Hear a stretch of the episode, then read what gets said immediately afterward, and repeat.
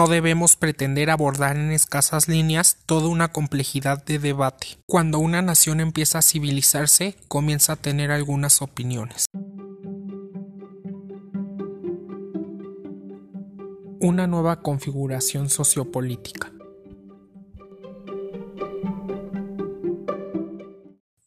Una construcción política o ideológica.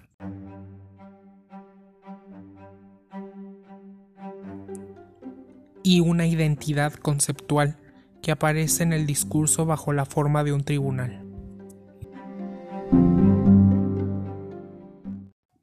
Voltaire escribe a de Adenbert el 26 de diciembre de 1767. La opinión gobierna el mundo y a ustedes los filósofos les toca gobernar la opinión.